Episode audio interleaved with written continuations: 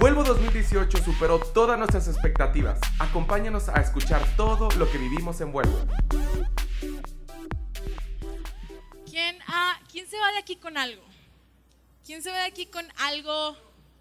Con mucho, me encanta. ¿Quién se va de aquí sin algo? Que dice, gracias a Dios ya no me llevo eso. Gracias, Serge. Sabes, hoy se nos está acabando el campamento, se nos están acabando las conferencias, se nos está acabando este momento increíble. Y para mí estos momentos siempre son como semi amargos. Oh, sí, agridulces. ¿Es lo mismo? Bueno, no. Son como agridulces. Porque por una parte digo, no inventes, me encanta estar en ambientes así. Me encanta estar en un lugar donde puedo ser yo misma, me encanta estar en un lugar donde estamos adorando a Dios y hay conferencias y oramos unos por otros y, y donde Dios te habla y donde mis problemas no están porque los dejé en Querétaro y donde todo está bien. Pero por otro lado, me emociona que se esté terminando. Porque después de habernos reunido aquí, después de haber sido llenos por Dios, de haber sido retados por Dios, después de haber sido transformados por Él, vamos a volver a nuestros lugares de origen, vamos a volver a nuestras ciudades, a nuestras escuelas, a nuestros trabajos, a nuestras vidas. Pero ya no somos iguales, pero ya no somos los mismos. Y entonces vamos a poder ver todo diferente y vamos a poder ser lo que somos llamados a ser. Porque al final de cuentas, aunque estos momentos son increíbles, de reunirnos y de llenarnos de Él, no fuimos creados para estos momentos. Fuimos creados para hacer luz. Fuimos creados para hacer esperanza a los que no tienen. Fuimos creados para ser ayuda a los que los necesitan. Y ya venimos y ya nos llenamos y ya nos recargamos. Y ahora, ¿estamos listos para salir? ¿Estamos listos para ir y darle con todo? Me encanta. Y bueno, uy. Eh, quiero hablarles de algo que ha estado en mi, en mi corazón desde hace unas semanas. Y, y quiero que pensemos, bueno, quiero que primero ponga yo mi tiempo para que no me vaya a pasar. Quiero que pensemos en la historia de Jesús. Al final de cuentas es el principio de todo, es la base de todo de por qué estamos aquí. Y quiero que pensemos en la ilógica manera en la que Dios decide salvar al mundo. ¿Okay? Dios es todopoderoso, ¿estamos de acuerdo? Dios es todopoderoso, Dios crea todo, Dios, Dios es Dios. Sin embargo, aunque pudo habernos salvado en un segundo, aunque pudo habernos salvado en un momento instantáneo y glorioso, aunque pudo habernos salvado con algo así, ¡pum!, y regresarnos a Él de cualquier manera, decidió salvarnos por medio de un niño, de un bebé que vino al mundo y tuvo que vivir como tú y como yo y tuvo que crecer para en algún momento entregar su vida por ti y por mí. Y yo no sé si alguna vez te has puesto a pensar eso, pero yo sí me he puesto a pensar de que Dios, ¿por qué no hiciste algo así de ¡pum! Todos perdonados, todos salvos, vámonos a la gloria. ¿Alguna vez te has preguntado eso?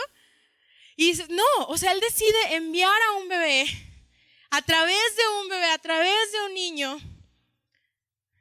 a través de sus padres, dos jóvenes de un pueblito pequeño, aparentemente insignificante, dos jóvenes a los que nadie probablemente les hubiera apostado para que fueran los que criaran a quien sería el Salvador del mundo. Escoge a dos personas comunes y corrientes como tú y como yo para que críen y eduquen al Salvador del mundo. No sé si te has puesto a pensar en eso y a veces nosotros tenemos en el contexto ah, eclesiástico la idea divina de Jesús, de que Jesús era Dios, tal vez muy bien estructurada en nuestra cabeza, pero a veces se nos olvida su humanidad. Él era completamente humano también. Y él tuvo que crecer como tú y como yo, y él fue niño como tú, y él lloraba en las noches como tú y como yo, y desesperaba a María, y él le tenían que cambiar el pañal como a ti y a mí. Y a través de eso, Dios dice, los voy a salvar. A través de algo tan ilógico y tan inesperado de un ser tan grande como Dios. Y vamos a ver Lucas 1 del 26 al 38. Ayúdenme a predicar, ¿va? Vázquez. ¿Qué era? Lucas.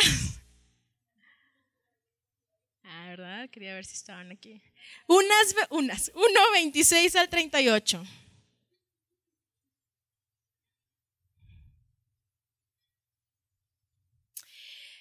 Y dice, a los seis meses Dios envió al ángel Gabriel a Nazaret, un pueblito de Galilea, a visitar a una joven virgen comprometida para casarse con un hombre que se llamaba, ¿cómo? José, que era descendiente de David. La virgen se llamaba María. Y vamos a quedarnos hasta ahí. Dice, llega un ángel, ¿con quién? Con María. ¿Qué, ¿Qué, más nos dice de María la historia? Que era virgen, que estaba comprometida, que era joven. ¿Qué más? Que era de un pueblito.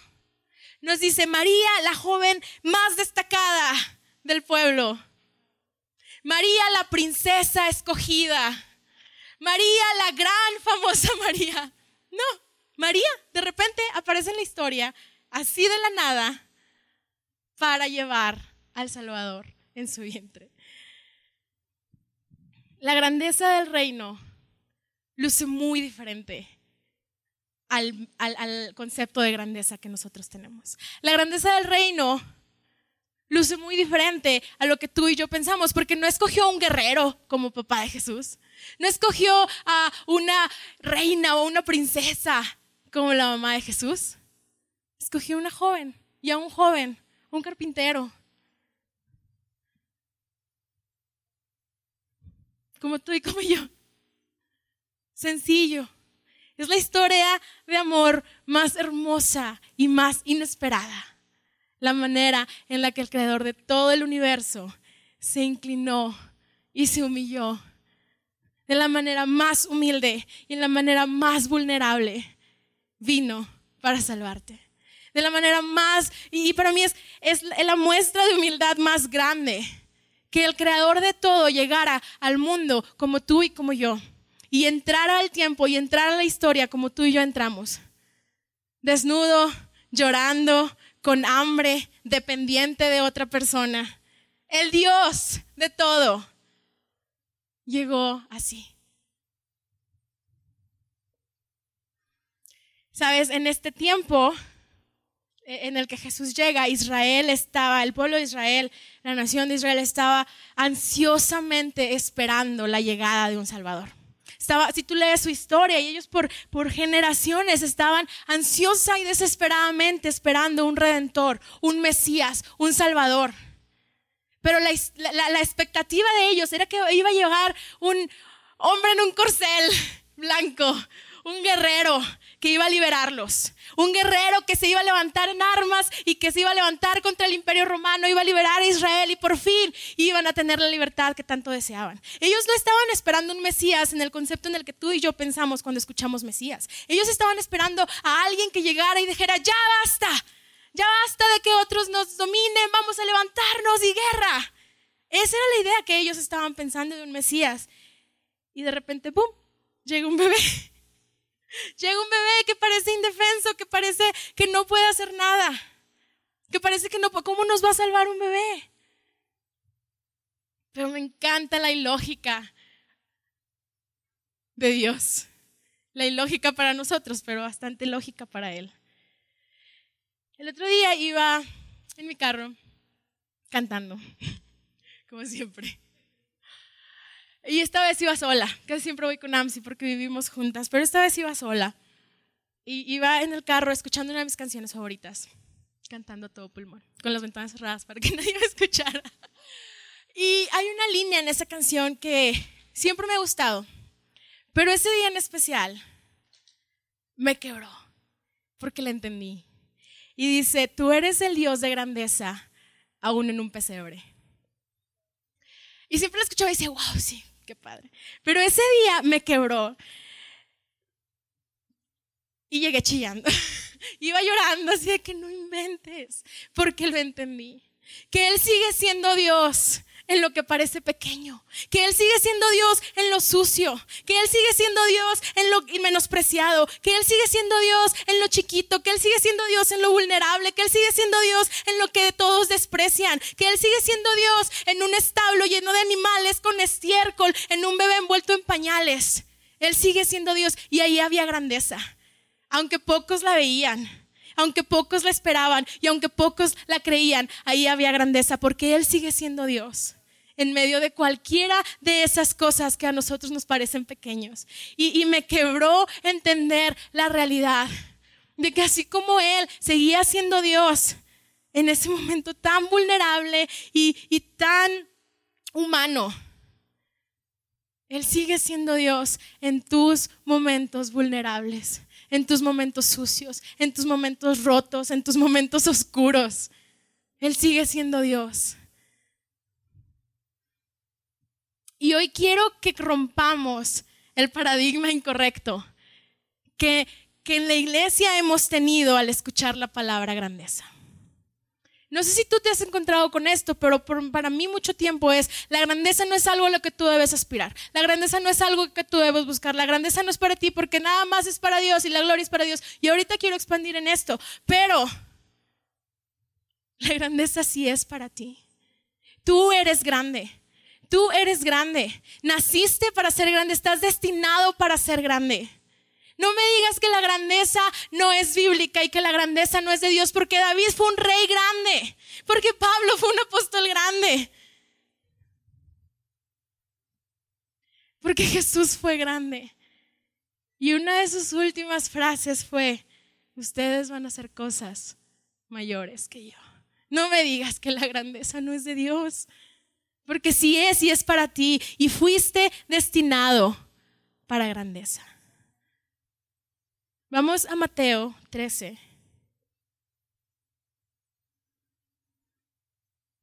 Versículo 31. ¿Vamos bien?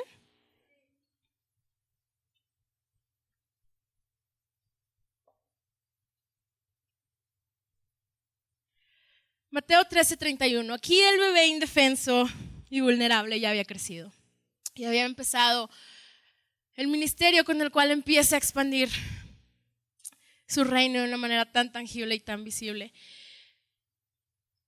Y Jesús siempre hablaba en parábolas. Y esta, esta es una de ellas. Y se les contó otra parábola. Y dice, el reino de los cielos es como un grano de mostaza que un hombre sembró en su campo. Y aunque es la más pequeña de todas las semillas, cuando crece es la más grande de las hortalizas y se convierte en un árbol, de modo que vienen las aves y anidan en sus ramas. La grandeza del reino es tomar algo pequeño, algo insignificante, lo más pequeño, la más pequeñita de las semillas, y convertirlo en algo grande, en algo que se expande, en algo que crece, en algo que abarca y en algo que sigue creciendo. Dice, el reino es como una semilla de mostaza que un hombre plantó en su campo. Y es una semilla, no es nada. Si la tuviera aquí no la podrías ver, a lo mejor sí la tengo. Y dice que la plantó y crece hasta convertirse en el más grande. Me encanta ver a Jesús en esta parábola. Porque Él fue como esa pequeña semilla de mostaza, plantado en el campo de Dios, en la tierra. Y parecía tan pequeño y tan insignificante su comienzo, pero creció para ser el árbol más grande.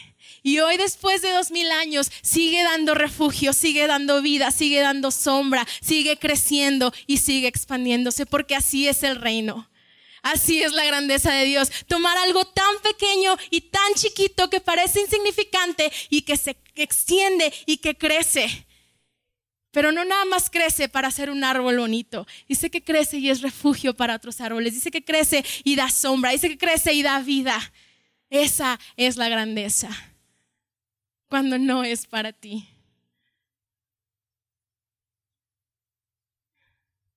Dios toma lo pequeño, Dios toma lo inmundo, Dios toma lo sucio, Dios toma lo ilógico, Dios toma lo complicado, Dios toma lo feo, Dios toma lo desechado y lo hace grande.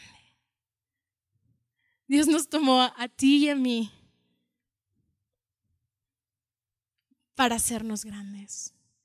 Eres grande, eres grande y no me voy a cansar de decírtelo en estos minutos. Eres grande. Dios toma. Dios toma lo que nadie pensó que sería útil para hacerlo grande. De la nada creó el universo y todo lo que en él existe. Del lodo creó al hombre y luego de una costilla creó a la mujer. De un hombre tartamudo hizo un libertador para que el pueblo fuera liberado de su esclavitud.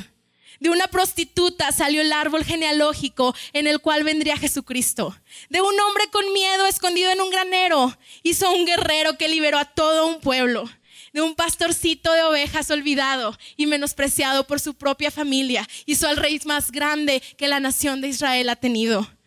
De un pastorcito, esa ya la dije. de un asesino y un perseguidor de cristianos, hizo un gran apóstol que extendió el reino por por continentes enteros.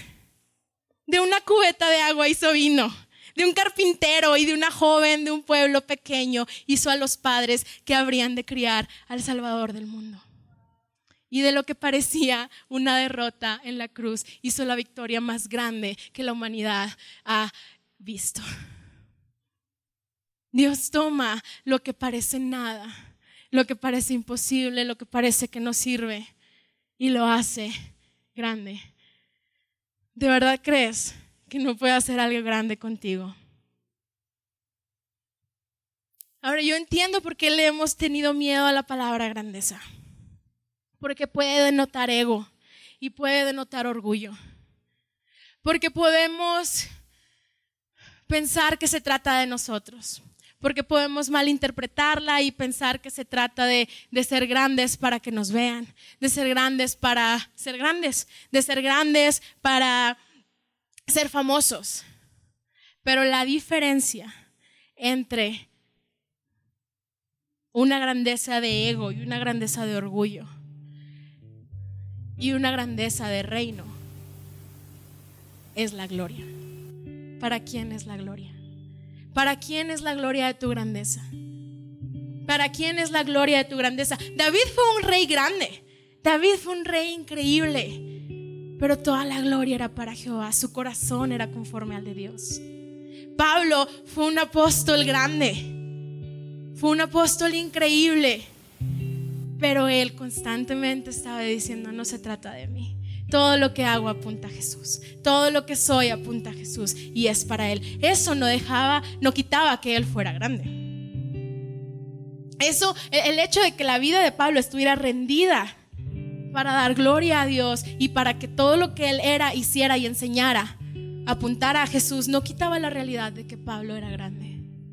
Pero no era una grandeza de ego ni de orgullo, porque la gloria, ¿para quién era? Para Dios sí puedes ser grande. Sí puedes ser grande porque nuestra vida existe para reflejar a Jesús. Y el mensaje que portas, la verdad que conoces, el Dios que vive dentro de ti, ¿cómo es? Grande. ¿Cómo es? Es grande. Entonces, ¿qué vamos a hacer? Vamos a ser grandes en donde estemos y en lo que hagamos. Y no estoy hablando de fama y éxito nada más como el mundo lo conoce. Pero estoy hablando de que sí puedes soñar en grande. Y sí puedes pensar en grande. Y sí puedes atreverte a soñar esos sueños que alguna vez pensaste, eso no es para mí. Eso es para los demás para los famosos, para los que sí conocen, para los que sí tienen dinero, para los que sí estudiaron. Te invito a que leas todas las historias de la gente que Jesús usó para hacer cosas grandes.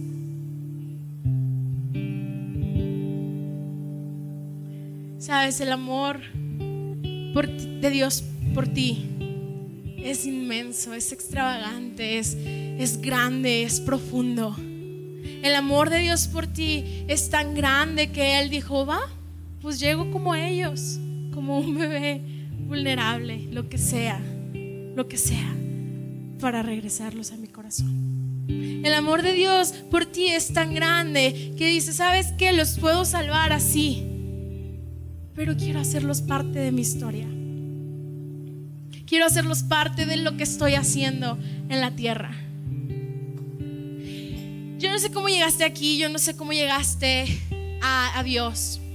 No sé si tu historia de, de, redención es una historia de 180 grados en la que estabas totalmente perdido y Dios vino y te rescató.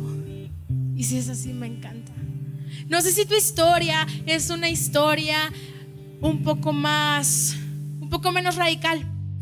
A lo mejor creciste en un lugar cristiano y llegó un momento en el que dijiste, quiero hacer esto una decisión personal más que una experiencia familiar. Y empezaste a caminar con Dios y no hubo un momento en el que dijiste, wow, y es padrísimo también. No sé si tu historia es que un tiempo estuviste cerca de Dios y por circunstancias y situaciones te alejaste y hoy estás aquí con Él y en Él otra vez. Y si es así, qué padre. Porque cada historia es diferente. Cada historia de redención y de salvación es diferente. Y cometemos un grave error al querer comparar nuestra historia con la de alguien más. Porque, ¿qué crees? Somos diferentes. Tengo una noticia. Dios no nos ama a todos igual. Dios nos ama a todos, pero nos ama a todos de una manera única. Dios nos ama a todos, pero nos ama a todos de una manera única y especial, porque tú eres único y eres especial. Y tu historia es única, cualquiera que sea. Si es radical o si es menos radical, es especial y es importante. Porque la diferencia en nuestras historias de salvación y de cómo Dios nos usa, no hablan de nosotros Hablan de la creatividad de Dios para salvar, de la creatividad de Dios para traernos a su corazón de acuerdo a nuestra propia personalidad, a nuestra propia experiencia, a nuestra propia vida. Yo en algún momento iba a decir de que, ay, pues yo no tengo... Eh, eh, una historia así de que yo estaba hundida en las drogas y luego llegó Jesús y me salvó. No, la mía es la historia de que crecí en un cristiano y todo el tiempo escuché de Dios. Para mí siempre fue normal ir a la iglesia, nunca quise no ir a la iglesia.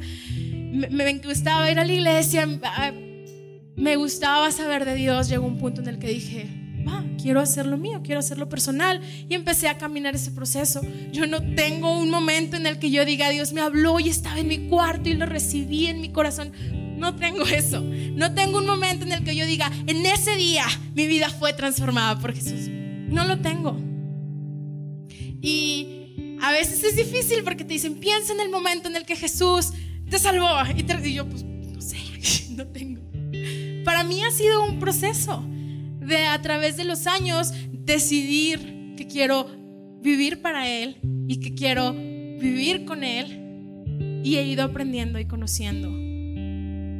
Y está bien. Y he aprendido a estar, hacer las paces con mi historia. Pero no de una manera de que, ay, pues sí, así me tocó. No, de una manera en que, wow. Sabes, a unos Dios nos rescata de algunas cosas, a otros Dios nos salva de entrar en unas cosas algunos Dios transforma algunas cosas, a, otros Dios nos mueve de algunas situaciones. Es diferente y está bien. Y quiero que pienses en tu historia.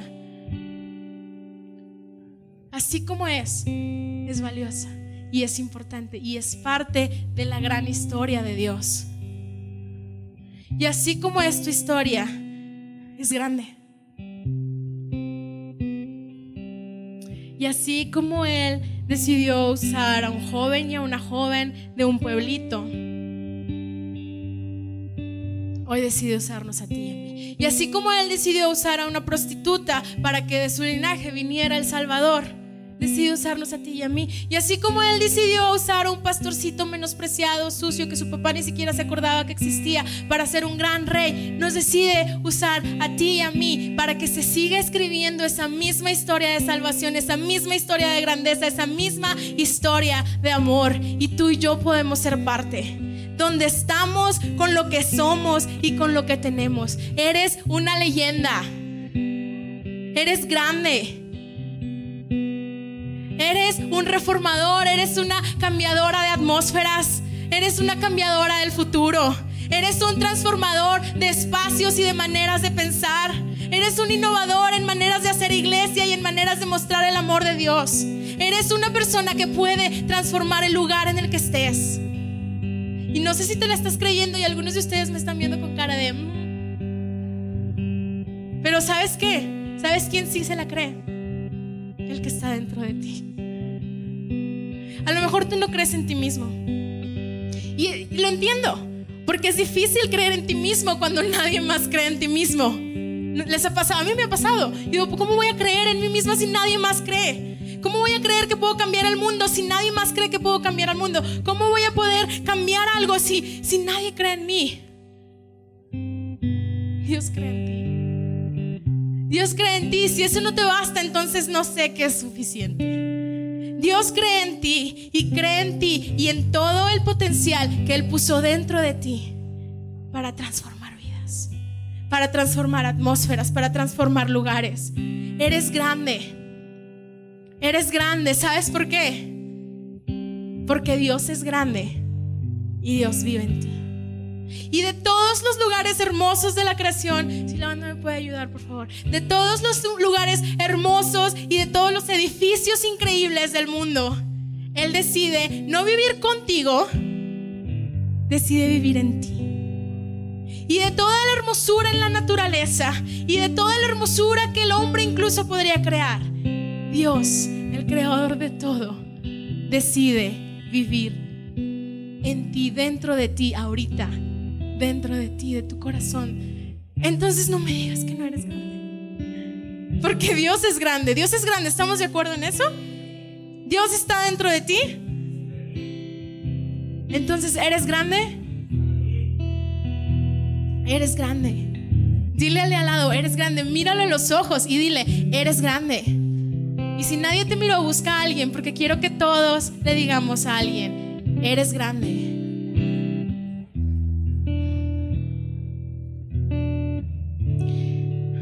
Quiero que leamos, ya casi para terminar, Efesios 3:20, por favor.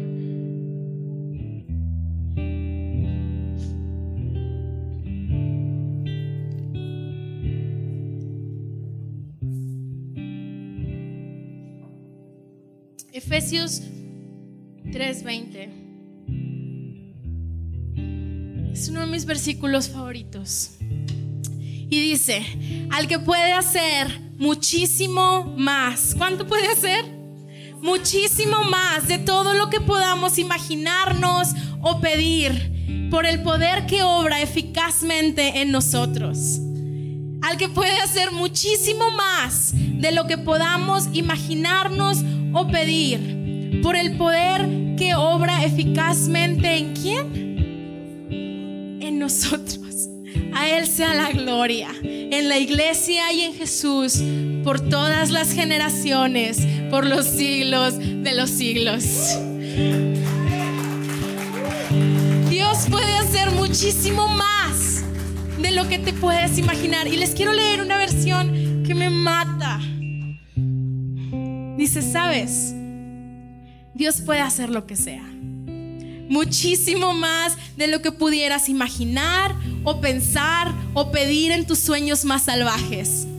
No lo hace forzándonos ni empujándonos, lo hace trabajando en nuestro interior, gentil y profundamente, con su espíritu en nosotros.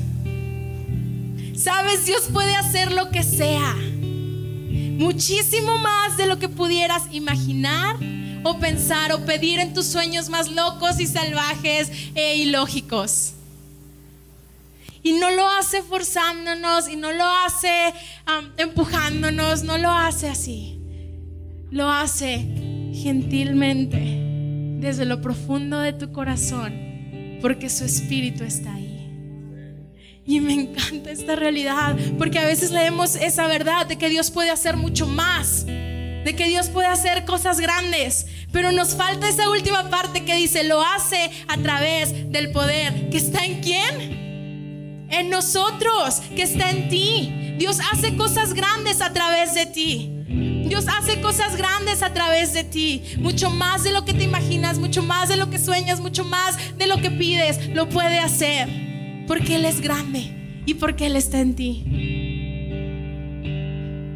Atrévete, atrévete a ser grande. Quiero que nos pongamos de pie. Y hoy quiero que nos vayamos de este lugar con ese reto. Atrévete a soñar en grande. Atrévete a soñar lo que nadie ha soñado. Atrévete a soñar una vida nueva. Atrévete a soñar un futuro mejor.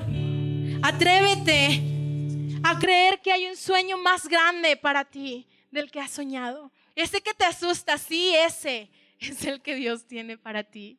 Ese que no le has contado a nadie porque tienes pena, porque es muy loco, ese. Atrévete a soñarlo y a correr por él, porque eres grande. Tienes todo todo, todo, todo el potencial para hacer cosas grandes. Porque Dios está en ti, porque Dios está contigo, en donde estés, en lo que hagas. Si te gustan las artes, dale. Si te gusta el deporte, si te gusta la política, si te gusta la educación, si te gusta la medicina, si te gusta la industria, ahí puedes ser grande. Ahí vas a ser grande. Ahí vas a ser grande porque Dios está en ti, porque Dios está contigo. Tu pasado no define quién eres hoy y tu pasado no va a definir quién vas a ser, no va a definir tu futuro, porque ya eres libre, porque ya eres libre. Y eso, eso ya no importa. Y además sabes que ni siquiera es un desperdicio porque Dios lo va a usar, porque Él usa lo inmundo, lo sucio, lo menospreciado, lo roto para hacer cosas grandes. Entonces ni siquiera te preocupes porque ching, vengo cargando con este equipaje. No, qué padre. Porque Dios lo va a usar para hacer cosas grandes contigo. Sabes, grandeza es trascender. Grandeza es cambiar vidas. Y eres grande cuando cambias la vida de una persona apuntándolo a Jesús, acercándolos a Jesús, para que como tú ellos sean libres, para que como tú ellos sean grandes, para que como tú ellos sepan que hay un futuro mejor, para que como tú ellos puedan correr en libertad y ser lo que Dios ha dicho que son. Y hoy, hoy quiero lanzarnos este reto a todos nosotros. De que nos atrevamos. No te descalifiques de lo que Dios quiere y puede hacer contigo. No te descalifiques de que Dios te use y de ser grande. No te descalifiques a ti mismo de todo lo que has soñado y de todo lo que has pensado. Porque si Dios no lo hace, ¿Para qué hacerlo nosotros? No te descalifiques a ti mismo. Él está contigo. Él te escogió. Él está en ti. Él te da grandeza. Él te da creatividad. Él te da imaginación. Él te da inteligencia. Él te da lo que necesitas para ser grande. Somos grandes. Somos grandes porque lo que somos, lo que hacemos, a dónde vamos llevamos al grande, llevamos a Dios. Y lo que somos y lo que hacemos apunta a Jesús, apunta a Jesús. Y hoy nos podemos parar y decir, Dios, aquí estoy, aquí estoy, aquí estoy y aquí estamos, aquí estamos para ser grandes, para hacerte grande. Aquí estamos para salir y que todos sepan que hay esperanza y que hay luz y que hay vida. Aquí estoy para vivir en la libertad que tú me has dado. Gracias por escucharnos. No olvides ponerle play al siguiente mensaje de Vuelvo